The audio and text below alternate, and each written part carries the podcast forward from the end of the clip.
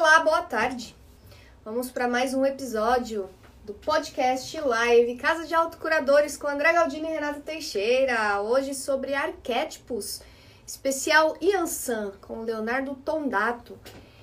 Essa live ou podcast, seja onde e o que você esteja vendo ou ouvindo, acontece toda quarta-feira aqui, sem é, projeção de término. Pelo menos uns 400 episódios aí ou mais nós vamos ter. E se você quiser ver, assistir ou ouvir os próximos ou os passados, casadeautocuradores.com.br todas as vezes que eu vou convidar o Leonardo Tondato para iniciar. Mas é bom já dar oi antes de começar. É isso aí. Fala, Olá, boa tarde. Acessem casadeautocuradores.com.br. Hoje eu não vou enxergar nada do que vocês estão falando, porque esse óculos é velho e eu perdi o meu novo óculos. Não estou enxergando muito bem, tá, gente? Hoje fica com o Andréas para ler, tá?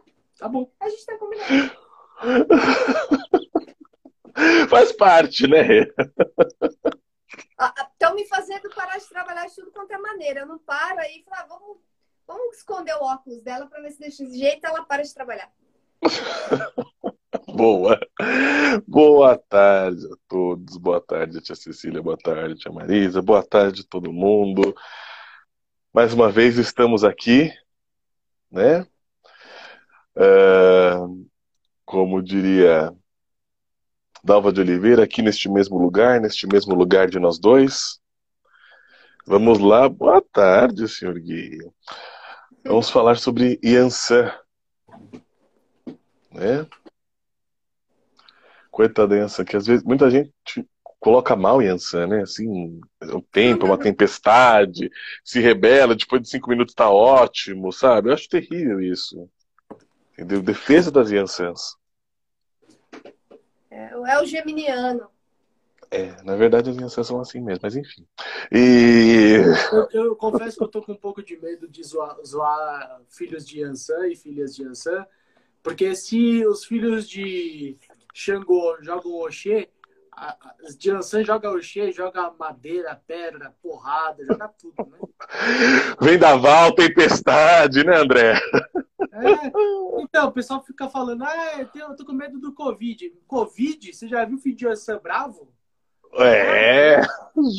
Muito mais. Muito mais é, Ó, eu tenho, Yansan, eu tenho Yansan na coroa. Ju! Eu tenho Yansan na coroa. Por isso que a gente tá numa distância segura, né?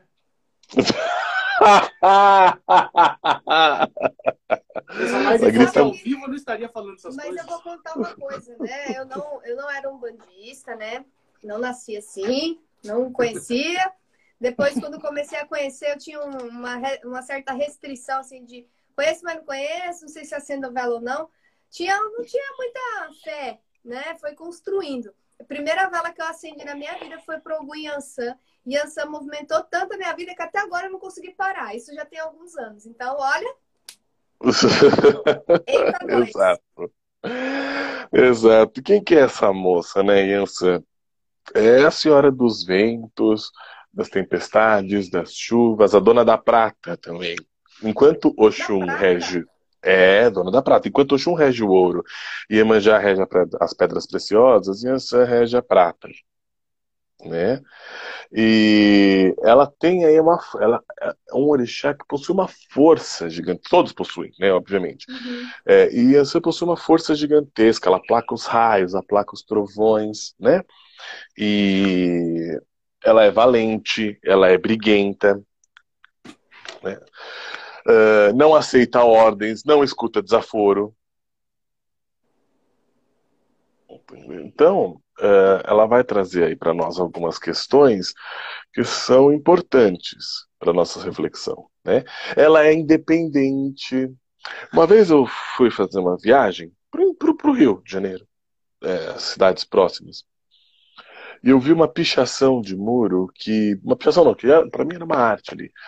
Uma frase que eu falei, nossa, acho que foi feito para alguém que amava uma filha de Yansan, né?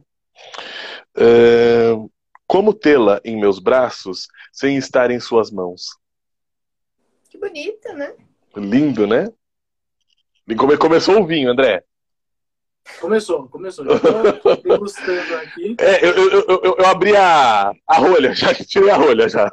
a rolha. Então, Yansan não se deixa dominar, né? Ela obedece a si própria, ela tem um temperamento sensual, autoritário. Yansan viveu com todos os orixás masculinos e sabe de todos eles o segredo. Ou eles viveram com ela? Eis a pergunta. Tostine rende mais porque é fresquinho ou é fresquinho porque rende mais? Entendeu? Então, ela, ela, ela possui. E nós vamos ver essa questão de Ansan é, é, sensual, até o lado é, materno de Ansan, né? Ah, e... eu já tô, tô, com uma lista aqui de perguntas para você sobre Ansan, inclusive. O lado materno de Ansan é quando a mãe tá com o chinelo. Não. Na verdade é quando ele tá voando em direção ao alvo. Elemento ar. Elemento exato. Não, mas tem, mas tem porque é, é claro que te vem as pessoas falam, ah, Yansan não é maternal. É. Tá? É. É. É um jeito diferente de maternidade. Nós estamos acostumados com um jeito mais clássico de maternidade, um jeito mais Iemanjá. Uhum. Né? Uma mãe Iemanjá é, é aquela que vai cuidar. Uma mãe Oxum é aquela que vai brigar pelo sapato. Uh, uma mãe Yansan, claro que estou brincando, mas uma mãe Yansan é uma mãe que briga até o último momento pelos filhos. Só que não fica adornando como a Iemanjá, não fica. É, ela fala, é isso, você vai fazer, é isso e pronto. Ela também coloca, de uma certa forma, a lei e a ordem ali. Né? E ela possui um poder aí de enfrentar o, o pessoal, os mortos que ficam pairando, né? Os que nós podemos chamar de fantasmas. Eu deixo já aqui uma sugestão de bibliografia do James Hollis, Assombrações dissipando fantasmas internos, e o resto, do resto do título eu esqueci. Mas só procurar como Assombrações de James Hollis dá para encontrar, tá, gente? É um livro de 2016, atual. É, o Hollis escreve numa linguagem muito gostosa de ser lida, né? E aí, como essa divindade, né, que possui o poder de enfrentar os mortos, ela vai se assemelhar com o Apis egípcio. Inclusive, Apis que foi é, alvo de uma das dez pragas do Egito, né, o grande touro. Por quê? Porque Yansan é, traz também o aspecto da mulher búfalo, que nós vamos ver. A mulher selvagem. Né?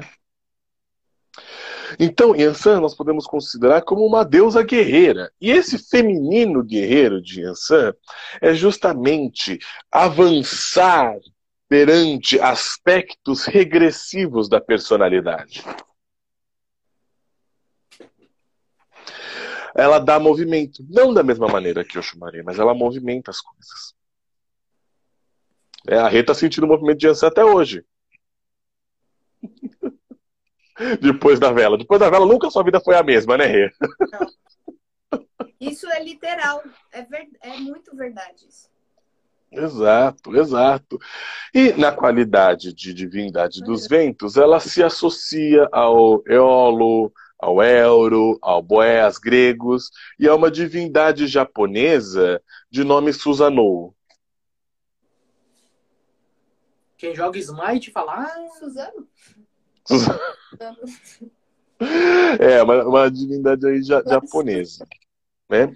E esse, esse, feminino combativo de Ansan, nós podemos pensar como o primeiro nível de manifestação da ânima. Ânima, falando assim, grosso modo, seria a parte feminina que existe dentro do homem. Né? E aí, como o primeiro nível de manifestação da ânima, Léo? é um feminino mais sensual e, e primitivo. Primitivo como o primeiro estágio de desenvolvimento. Não quer dizer que, que, que, é, que é bárbaro. Né? Uh, e ela traz também um aspecto de Afrodite na questão da sensualidade, do amor sensual. Né? No mito de Ansan, nós percebemos algumas questões importantes. Yansan andava pelo mundo vestida de búfalo. Hum? Um belo dia ela parou aos arredores de uma cidade que tinha uma floresta e deixou a sua pele, então estava vestida como mulher, e foi ao mercado. Existia uma questão. Quando ela foi ao mercado, Ogum viu esse trajeto e ficou encantado por aquela mulher e sabia dela o segredo. É... Aí, o que, que acontece? Quando ela volta do mercado, ela se depara com Ogum. Falando justamente um seguinte. É... Gostei de você, meu bem. Né? Oi, Pri. A Artemis a gente pega na questão da moralidade Euá e também Otim, que é uma outra deusa africana, que é a deusa caçadora africana, a mulher de três seios, tá? Então o que acontece? Ogum olha para Yansan e fala: ah, Quero você, meu bem. E ele está com essa pele dela de búfalo. Logo, Ogum chantageou Yansan, certo? Você vai viver comigo, pois eu tenho seu segredo, eu tenho sua pele de búfalo.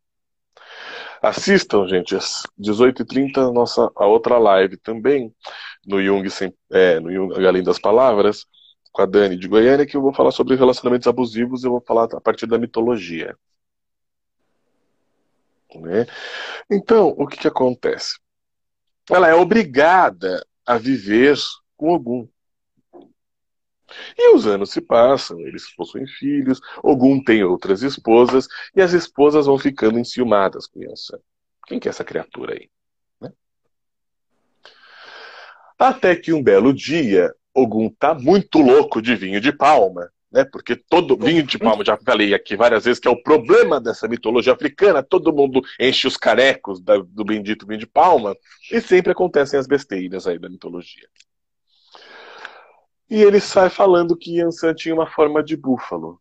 As mulheres, então, ridicularizam Yansan. Ela fica tomada de fúria. tá falando de Yansan, né?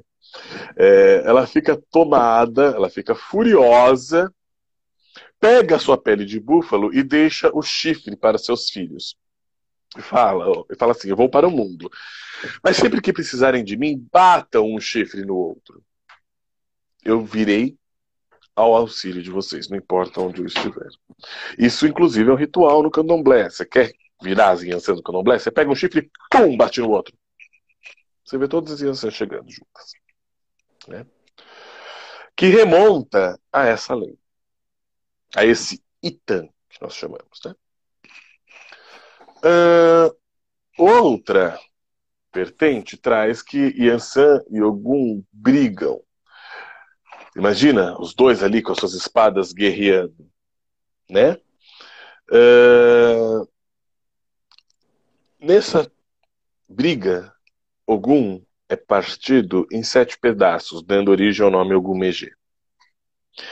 Yansan é partida em nove pedaços, dando origem ao nome Oiá. É? É... Exatamente, exatamente, Pri. Tem a ver sim. Então, uh, eu trouxe aqui essa história, né? E agora vamos começar a nossa viagem, porque Yansan vai falar de coisas muito importantes para nós. Por exemplo, a mulher búfalo vai falar sobre um aspecto, cadê minha colinha aqui? Da mulher selvagem. A mulher selvagem não é uma mulher das cavernas, gente. É. Eu estou sofrendo com você hoje. Estou vendo aí o seu sofrimento. Tá difícil. Eu estou vendo. O que, que acontece? Então as pessoas interpretam erroneamente a mulher selvagem quase como uma mulher é, pré-histórica. Não. A mulher selvagem é justamente aquela que vai fazer florescer a vida criativa. Eu deixo de sugestão a Mulheres Correm com os Lobos. Maravilhosa bibliografia. É, a prostituta sagrada também fica aí de, de, sugestão em uma das partes do que eu falarei aqui, né? Ou seja, é aquela mulher vamos usar o termo, que ela é empoderada de si. Ela busca relacionamentos que são significativos, que são profundos e que são saudáveis. Aí faz um link com a live de Oxum. Se você não viu, vai estudar. É, faz um link com a live de Oxum, quando nós falamos acerca do autocuidado. É uma mulher que é consciente de si. Ela passa pela mulher Euá. Pela questão Euá mais Perséfone, uh, às vezes pela falta de experiência ou pela ingenuidade, ela deixa de ser alvo dos predadores. E ela sai do papel de vítima. Ela, ela deixa de. Vamos, agora live de Ori é, ela deixa de culpar o mundo, porque tudo aquilo que nós não enfrentamos em nossa personalidade, fatalmente chamaremos de destino. Jung já falava para nós, né? Ela, ao mesmo tempo, ela é Oko. Olha, olha que, que, que analogia linda, né? Porque a gente pode fazer um link com todas as lives. A respeito da, da mulher selvagem, né? Uh, é aquela que sabe quando ir, mas também sabe quando ficar. Ela cultiva, e aí ocorre, uma observadora interna de maneira permanente. De maneira ao mesmo tempo crítica e reflexiva né? Uh, ela não se curva ao, ao, que, ao que mandam no sentido patriarcal do termo. Segura essa, ah. Xangô. Segura... pois é. Ela ama, e nós vamos ver aí as questões do amor em Obá, né? Ela ama uh, sem cair no, ar, no narcisismo ou sem ser egoísta.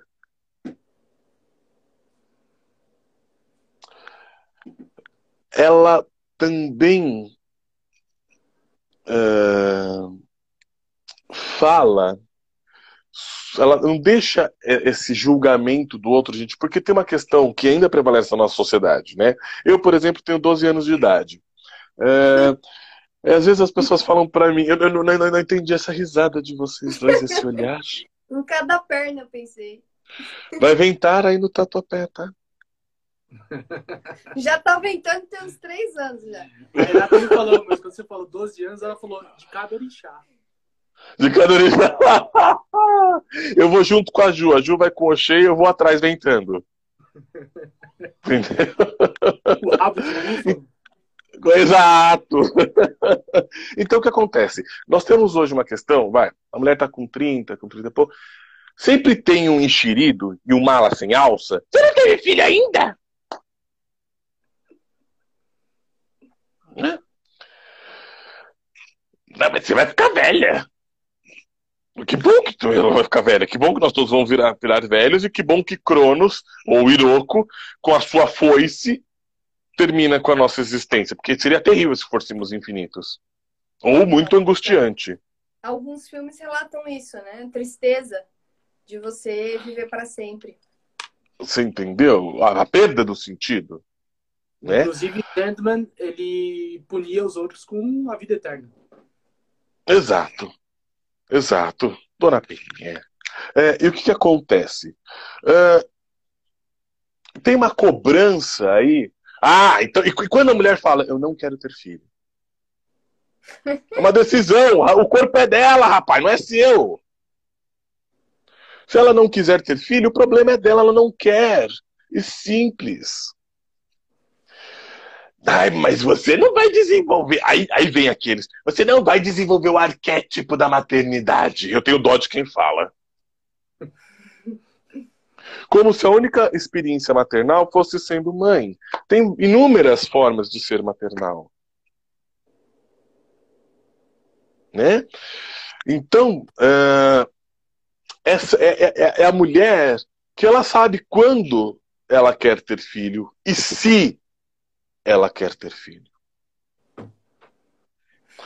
Que começa a, a, a entrar em contato com seus aspectos biológicos, os seus ciclos, o ciclo menstrual, o ciclo do seu corpo, como ele funciona. O corpo possui um ritmo e o corpo possui uma memória. Eu deixo de sugestão um belíssimo trabalho da Irene Gaeta, quando ela fala da memória corporal. Ela foi, é, ela foi, ela foi trabalhar com mulheres judias. É, se não me engano, refugiadas da guerra. É uma poesia.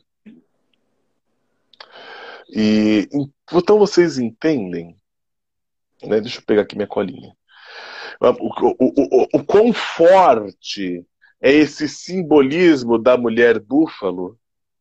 Ô, Léo, posso fazer uma pergunta? Você estava falando sobre Fique esse vontade. maternal de Ansan, né? Outro dia eu, eu participei de um, de um grupo só de mulheres e era, elas estavam falando sobre os arquétipos das mães orixás e tal. E aí tinha uma, uma moça que era filha de Ansan e ela trouxe o ponto de vista lá da casa dela, porque eu sei que mesmo no candomblé existem várias nações. Não é Isso, o Queto, Nagô, Jeje, os Bantus, Angola. Eu não assim. me lembro qual era, mas o que ela trouxe, assim, que eu digo, assim, vou compartilhar que eu não, não, não sabia dessa informação. Ela falou que os herês são regidos pela energia de Iemanjá, Oxum e também de Yansan, que na Umbanda a gente praticamente não vê. A gente vê muito Yansan e Oxum, é, Iemanjá e Oxum. E ela trouxe uma, uma, um ponto de vista que, assim, as, Yansan cuida das crianças que de alguma forma foram não chegaram à vida ou foram abortadas ou que tiveram algum tipo de dificuldades, enfim. E que ela. Chamados de abicus. Ah, então, eu não sei. É, chamados de abicus. As E crianças eu- que morreram eu ou não- que tem uma. Uhum. É, aí, enfim, aí você falou agora desse arquétipo de da, da materno de Ansan e até queria se você pudesse falar um pouco sobre, sobre isso. Posso, porque, olha, por exemplo, Logum Edé, tema da nossa próxima live, não percam! Ah! É... Logum Edé.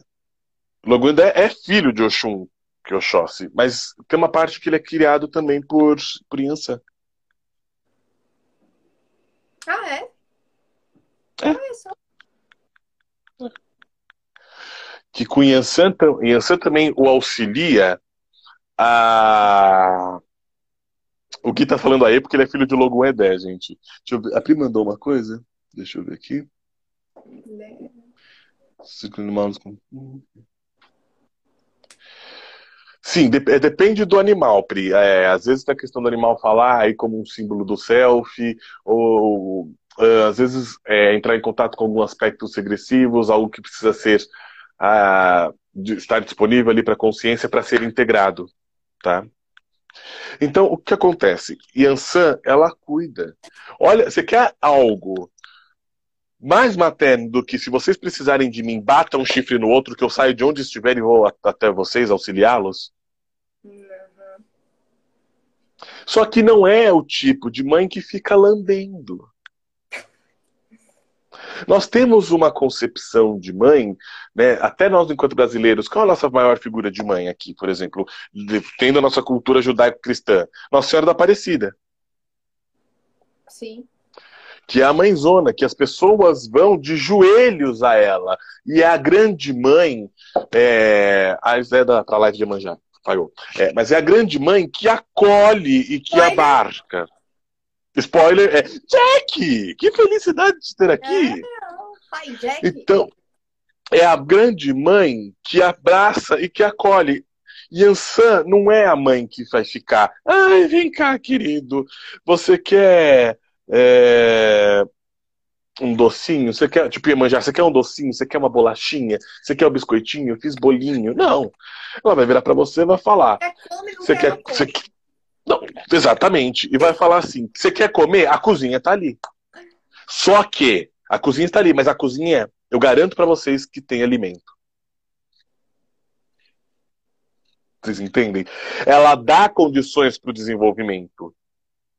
Só que ela tem um lado mais rígida, um lado que cobra, e que também, pensando em essa enquanto vento, impulsiona o indivíduo a buscar. Porque a mãe Iemanjá é maravilhosa. Só que ela sufoca. Quem não escuta a mãe d'água cantar vai com ela para o fundo do mar. Então, a mãe Yansan. Por, ó, agora tem que tomar cuidado de falar de mãe, que minha mãe entrou aqui. Tô brincando um pouco. Mas a mãe Yansan é aquela mãe que também que pode zoar com o filho. Quer dizer, ela vai trazer um outros aspectos aí, mas é.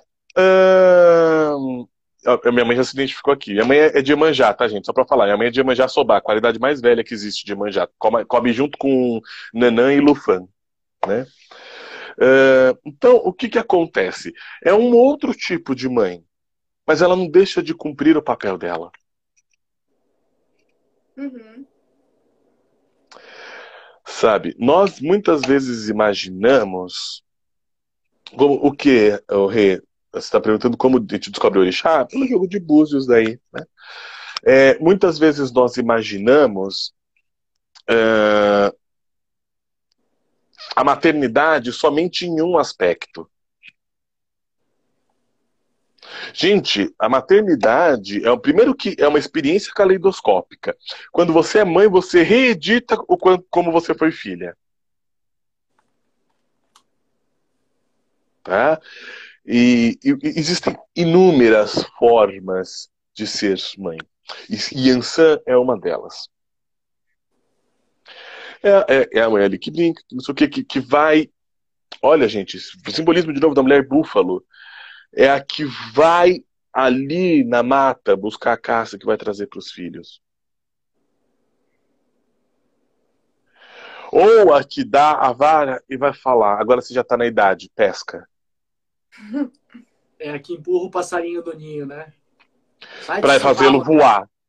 Isso, para fazê-lo voar. Exatamente, André. Para que ele possa aprender e ter a vivência. A Yansan. Muitas mortes é terapia não iria acontecer, né?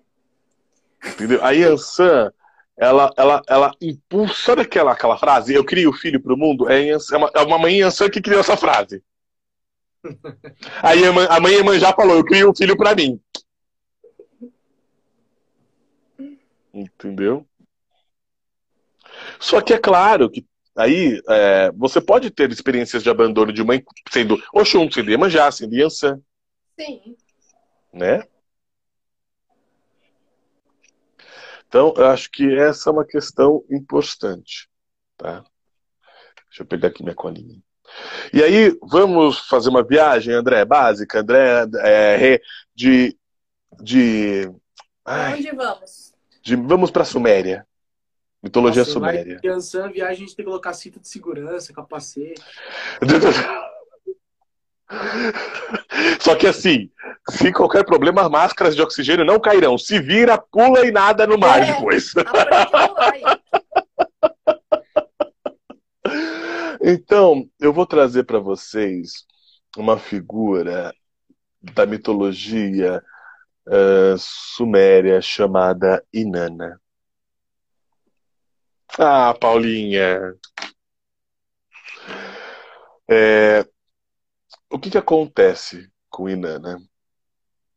Era uma vez uma deusa chamada Inanna. Ela é uma deusa do céu, brilhante, ativa, sensual, alegre, né? Outra brincadeira. Eu sei, acho que tem filha de Yansan aqui, né?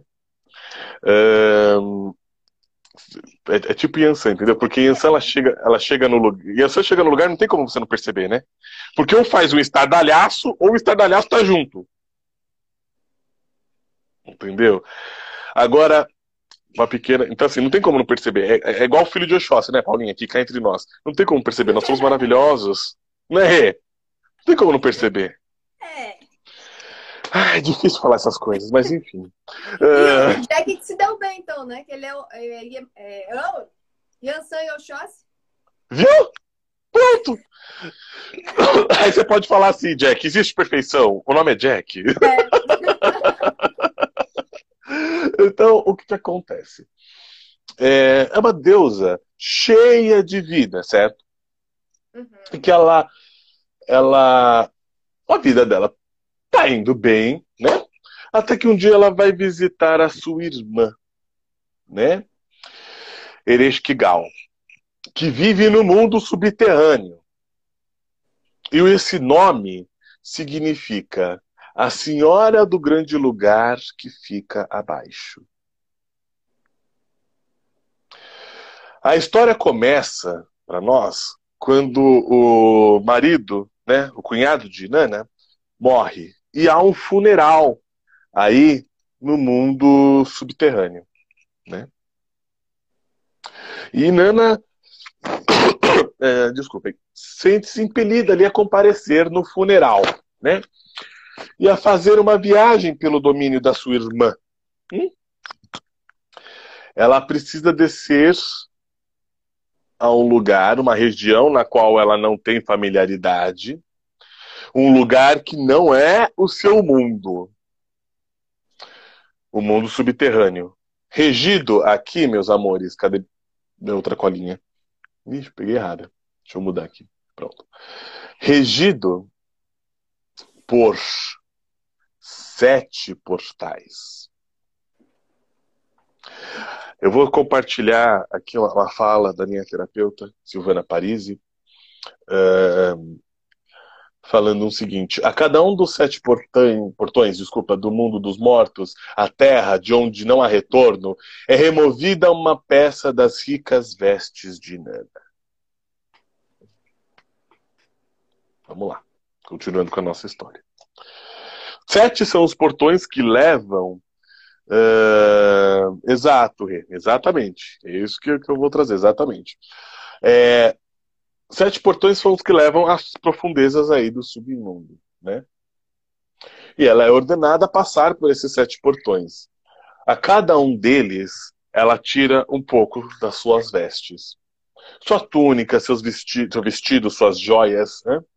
até a hora que ela chega na parte mais profunda do submundo e ela se dá conta que ela está completamente nua. Então, meus amores, para entrarmos em nós mesmos, temos que ter uma atitude de nos despirmos. Estar, olhar para si em profundidade é estar nu. Tá? Esse é um mito lindíssimo do feminino. E Ali, quando ela chega na parte mais profunda do submundo, ela é instruída a curvar-se perante né, a sua irmã. Ou seja, honrar a força que a desnudou. Né? Então, é, o que, que acontece? Nós podemos aí tem que abandonar as coisas, né? Através dos, dos quais até agora nós temos retirando o nosso senso de identidade. Relacionamentos, empregos, crenças, né? Uh, e ainda assim, no mito de Nana, ela é obrigada a se curvar. Tá? Como se essa força fosse uma deidade. Né? é, Ereshkigal é uma deusa, é uma deusa sombria, mas não deixa de ser deusa. E ela é o que ela é.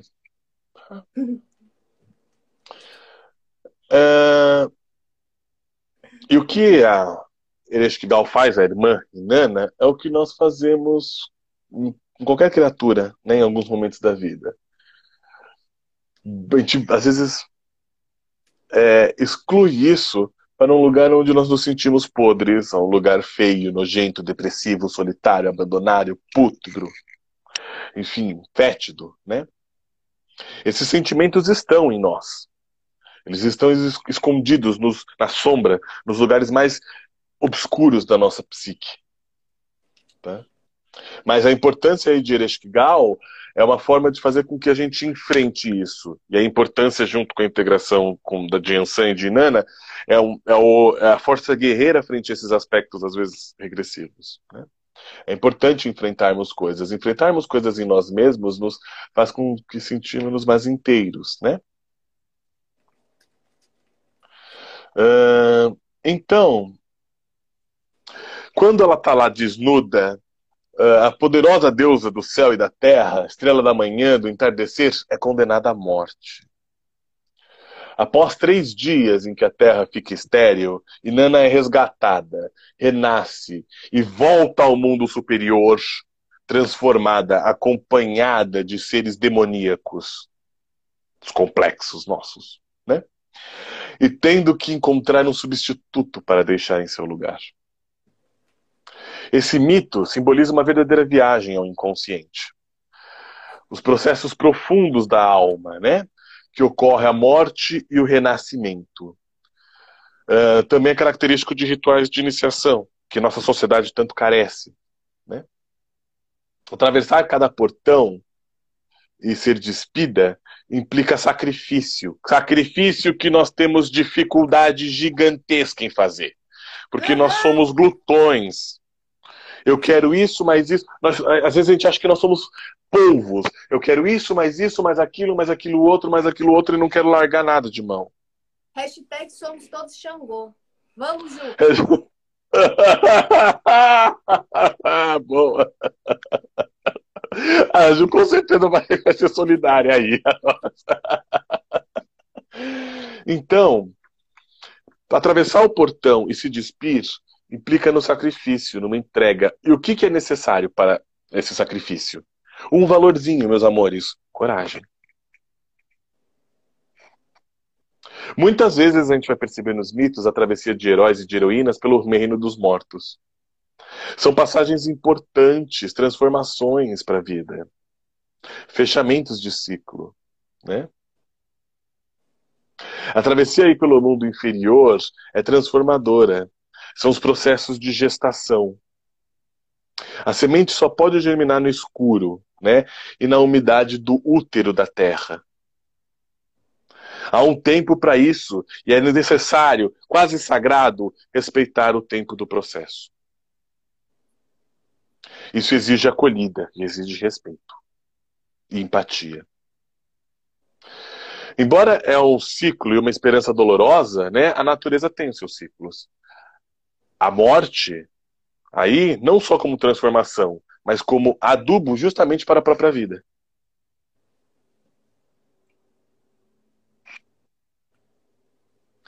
Nossa, a gente ficou agora um silêncio. Assim, todos pensando né, nesse mito de Nana. É forte, né? Nossa.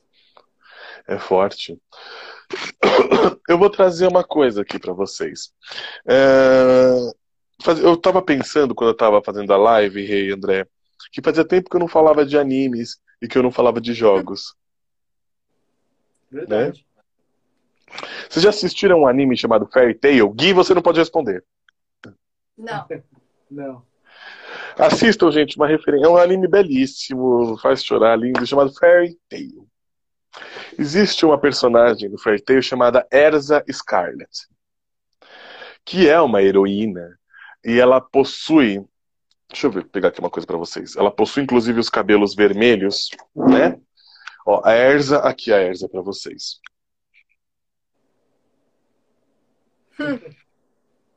Versão Funko. Uh, e que possui inclusive seus cabelos seus cabelos vermelhos, né? E é um anime de magia, tá, gente? E a magia dela é justamente equipar armas, reequipar e lutar. É uma personagem Yansan. Assassin's Creed, o último, Odyssey. Né? Eu esqueci o nome da, da, da menina. É, de, é Deimos como se você é o, o Alexios, mas eu esqueci o nome dela. Mas a protagonista é uma Yansan. Eu acho que Assassin's Creed é um jogo que mostra tanto essa parte Yansan, porque eles são super. É, é, tem uma sensualidade muito grande, né? Ali. E ela pega todo mundo. É. É... tem também o outro Assassin's Creed, o Syndicate também, que você pode jogar com uma mulher. É, até no pró a própria história do Origins também, é, que se passa no Egito antigo, né? Ver toda a trajetória dos heróis e do amor deles também, né? E meus queridos, nós vimos na live de Ogum, quem não viu vai estudar e vai procurar para ver, uh, a jornada do herói, certo? As pessoas pensam que existe uma jornada da heroína? É, pois é. Existe a jornada. Né? Não, e, e, faz como se a jornada. É, inclusive num, né, num dia em que a, existe a campanha do Dia dos Pais, né? com um homem trans e todo mundo fica. E o, daí vem o povo criticar porque, nossa, é um homem trans, né? Aí critica, né? Mas. Enfim, não, não vem que nós somos de uma cultura em que. E isso é a verdade, que o pai abandona, não é? Desde o, se você olhar isso a nível de, de psicologia coletiva arquetípica brasileira, uh, o pai abandona desde o começo, porque o português estuprou a Índia e voltou para Portugal. E esse está aprovado para fazer campanha na Natura? Ah, esse está aprovadíssimo, né? Entendeu? Esse está aprovadíssimo. Travestido aí de uma figura de homem bom pai, bom pai e que homem bonitinho, trabalhador brasileiro. Ah. Enfim, eu sempre tenho que fazer algumas críticas, porque eu acho que tem coisa que eu acho que. Ainda né? mais na de Ansan, né? Só faltava não. Abaixo Exato, tô, eu, tô, eu tô sentindo um vento aqui. Tá ventando aqui no meu quarto. Então, nós nunca pensamos na jornada da heroína, que não é a jornada do herói, porque um é o herói, tem as peculiaridades dele, e a outra é a heroína com as peculiaridades dela e as dificuldades para o feminino e as dificuldades para o masculino. O Campbell, um mitólogo maravilhoso, no seu livro Herói de Mil Faces, trouxe para gente a questão do herói e como seria a jornada e a travessia do herói. Então hoje, meus amores, eu trago para vocês a jornada da heroína. É, a Renata já ah. chegou a comentar aqui que tem um livro da Maureen Murdoch que estudou com o Campbell a respeito disso. Isso, é isso mesmo. Exatamente. Exatamente. É... O que, que eu ia falar aqui? Falhou. Ah, Mulher Maravilha. É uma, hero... é uma, hero... uma heroína criança.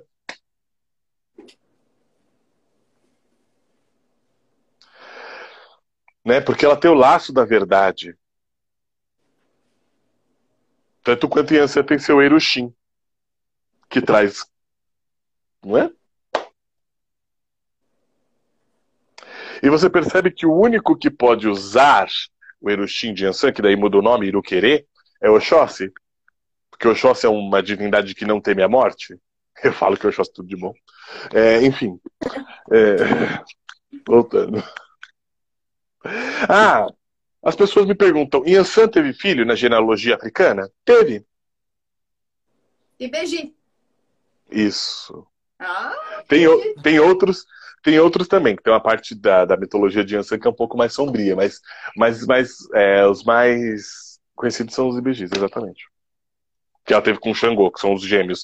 São os gêmeos que, que fazem uma, uma, uma trapaça aí com o Iku, né? Que é a morte, enganam o Iku. Né? E aí você percebe que é, é, o que o Jung chamava da criança divina. Né? Uh, então vamos, a, vamos lá as etapas da jornada da heroína. Uh, então, como eu falei, o Campbell, no Herói do Mil Faces, trouxe a jornada do herói para nós. Né? Mas é, a Maureen trouxe para nós a jornada da heroína. Porque, para Maureen, homens e mulheres vão reagir de modo diverso aos conflitos, às diferenças culturais na sociedade. Não adianta a gente falar que a coisa é igual para o homem e para a mulher, porque não é, está meio longe ainda de ser. Não mesmo. Entendeu? Então vamos lá. É um ciclo. A primeira parte desse ciclo da, da jornada dela é a busca pelo masculino. Então, é uma separação dos valores femininos, né? buscando reconhecimento e sucesso numa cultura patriarcal. Gente, isso é tão atual. Muito. Né? Experimentando a morte espiritual. Olha a ligação com o mito de Nana, que eu acabei de contar para vocês. Né? Uh, e se voltando para recuperar o poder do feminino sagrado. Isso a gente vai ver com mais detalhes no grupo de estudos do Sagrado Feminino, sabe? Eu não sei quem faz, não sei quem é que fala esse grupo aí, mas enfim. É... Então vamos lá. A viagem dessa heroína, né? Vai se basear na experiência uh, das filhas dos pais que se idealizaram, se identificaram, tá? E se aliaram, às vezes, de maneira íntima com seus pais ou com a cultura masculina dominante. Complexo de Electra, live de EOA. Isso vem ao custo de desvalorizar, às vezes, que é concretamente a mãe, ou o que é da ordem do, das mulheres, né? Então, às vezes, o feminino aí pode ser visto como negativo, impotente, manipulador, né? E a criança rejeita essas qualidades uh, e não associa ao feminino as qualidades positivas, como a nutrição, a sensibilidade, a criatividade, a espiritualidade, né? Então, o que, acontece? Peraí. Ah, outra coisa também, gente, que é, que é muito comum aqui no, nós ocidentais e que às vezes é complicadíssimo. Vou fazer até uma live, já vou fazer até uma, um link com a próxima live. Essa, essa noção que nós temos de amor platônico. Entendeu? É, é, esse amor romântico. O outro é, vai completar a minha vida. E por conta disso eu vou ficar com esse outro, não importe, custe o que custar. Cruzes. Entre eu e você, se eu estou em sofrimento e se eu estou em algo abusivo, eu faço uma opção por mim. Né? Então a primeira parte da jornada da heroína, ela é fundamentada numa questão logos, na mente. A segunda parte já é ao contrário, é em resposta ao coração. Tá? Continuando com as etapas. Então, a primeira etapa é a busca pelo masculino. A segunda etapa são as provações. A terceira etapa, a ilusão do sucesso. A quarta etapa, a queda. A quinta etapa, encontro com a deusa. A sexta etapa, a reconciliação com o feminino. Lindo, que, que, inclusive é belíssimo. Quando a mulher se ela, ela tem esse reencontro com o feminino, gente, é uma você ouve relatos assim tão sensíveis que é maravilhoso. Que ela pode, que ela descobre que ela não precisa ser esse feminino que as pessoas colocam ou que o social coloca e que ela pode ser múltipla caleidoscópica.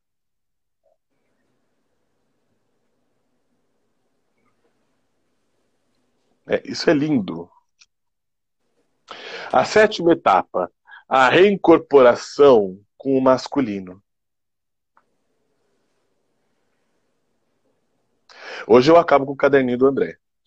E... Já trocou. É outro. Ah, já trocou, viu? e a última. Ah, é verdade, eu, preciso, eu vou comprar uma cadernetinha. Eu, eu, pior que eu tenho uma aqui, viu? Vou mandar aí.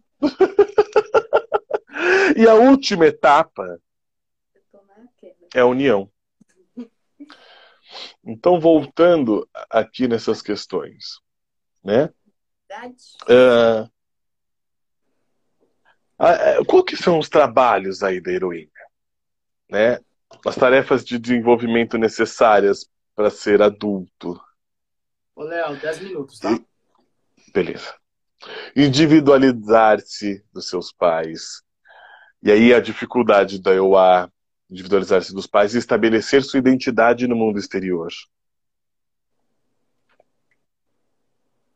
Né? Uh, existe algo. A mulher sente que a, o seu, a sua parte sensível e criativa secou. E aí ela se pergunta: o que eu perdi nessa busca heróica? Né? Ela fez todos os trabalhos, mas aconteceu um grande um sacrifício para sua alma. Ela se sente oprimida, mas ela não entende a origem dessa vitimização, né? Então nessa fase ela tem medo justamente de, de fazer como no mito de Nana, de se despir e de ir olhando para si em profundidade. E o que acontece? Isso faz com que, se, com que ela se apegue ao, a padrões antigos relacionais. Relacionamentos antigos, a um antigo estilo de vida familiar. Né? Ela tem medo de falar o não E ao mesmo tempo, Phobos, como já falei, Phobos, ansiedade, é, o, é, o, medo, você sabe do que, que é. ansiedade, você não sabe. O Phobos, ele é. Né, o me, aí o medo, a fobia, de onde vai a palavra fobia? A fobia, mitologicamente, é filho de Ares e Afrodite. Phobos, enquanto filho do amor e da guerra, explica muita coisa, né? É, então tem um Phobos aí, justamente pela tensão dela não saber o que está por vir é justamente a ansiedade na sua maneira clássica. É um, é um, é um desconhecido que eu não sei o que é, né? E aí a heroína ela tem um confronto justamente com a descida ou com o momento da noite escura da alma, com os, com os confins da psique. Tá? Uh, uma época de desestruturação, de desmembramento, que são importantíssimos. Descer traz, traz tristeza, traz o sentimento de estar no limbo. Hum? O que, que vai lançar a heroína à descida? Sair de casa, separar-se dos pais, separar-se de um amante, de, um, né, de uma pessoa aí que benquista, a transição da meia-idade com a metanoia, né? Enfim. O desmembramento e a renovação são importantíssimos, como eu falei até aqui no mito de Inanna, né?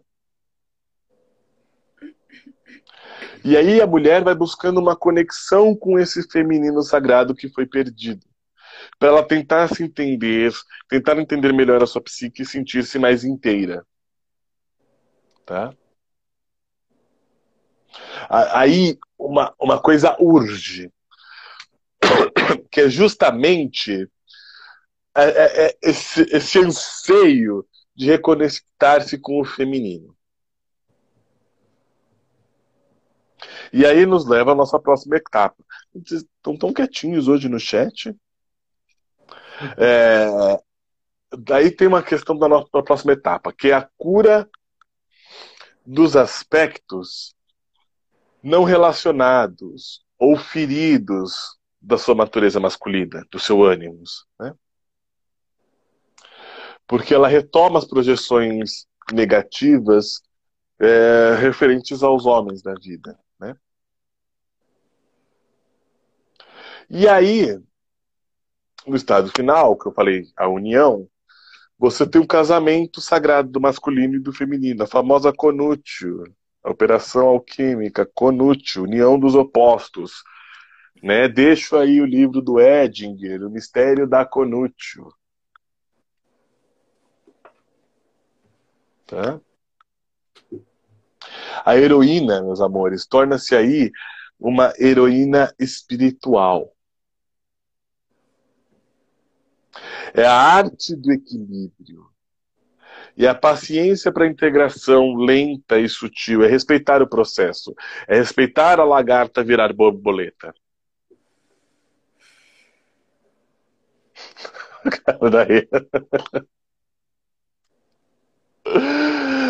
É, e não é só os aspectos femininos, são também os aspectos masculinos da sua natureza. Então ela né, vai olhar para esses dois lados. Claro que tem um medo de ficar, tem uma ansiedade de perder o feminino e se fundir com o masculino. Mas uma vez que ela faz isso, ela começa a perceber que essa não é a resposta e nem sequer o objetivo. Né? Ela não deve descartar nem desistir do que aprendeu nessa tão grande, tão penosa jornada heróica. Tá? E, mas sim ver os ganhos e os êxitos disso. Uma parte do todo. É uma parte da sua jornada. É o foco na integração e na consciência e na ampliação de consciência da sua jornada. É lindo, não é? A questão da, da jornada da heroína. Demais. E é, é tão curioso como é um caminho muito diferente da jornada do herói. Né? Totalmente diferente. Entendeu? É totalmente diferente. Porque o herói tem algo que ele precisa provar também. Ele sai ali, ele tem um chamado que fica incessante, mas ele fica. É, é, é totalmente é outra coisa. É. Quanto tempo que eu tenho? Um pouquinho mais de dois minutos. É, beleza. Bom, vocês viram como é preciosíssimo essa a, questão de Ansan, o quanto que é um simbolismo forte e que nos fala muito.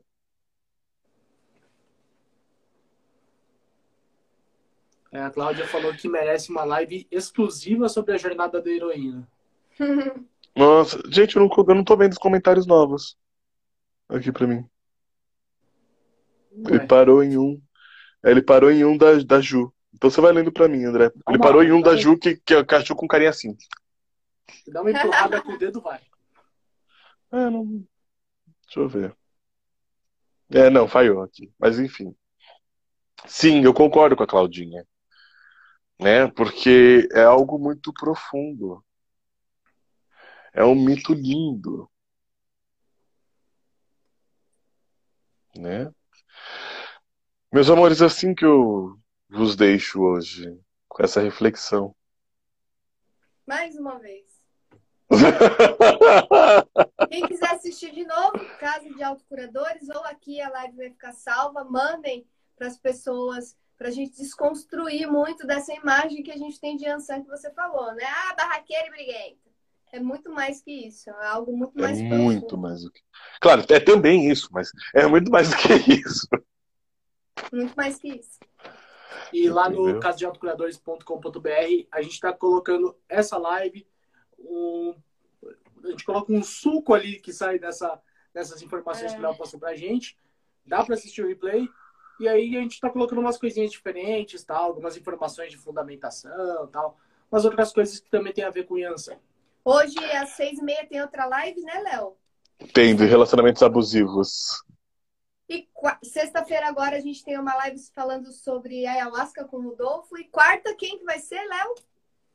Logum Edé, o príncipe herdeiro. O orixá da formosura. Exato. Entendeu? É, e uma novidade para vocês: temos um, um, texto aí saindo quentinho, quase para casa de autocuradores, sobre a questão de montar no Phobos e a relação com Assassin's Creed. Oba! Uau! Quero. está, ele está no forno. Maravilha. 10 segundos. Obrigado a todo mundo que assistiu e obrigado, obrigado gente. Muito obrigada, gente. Muito obrigado. obrigada, Léo. Beijo. Beijo, gente.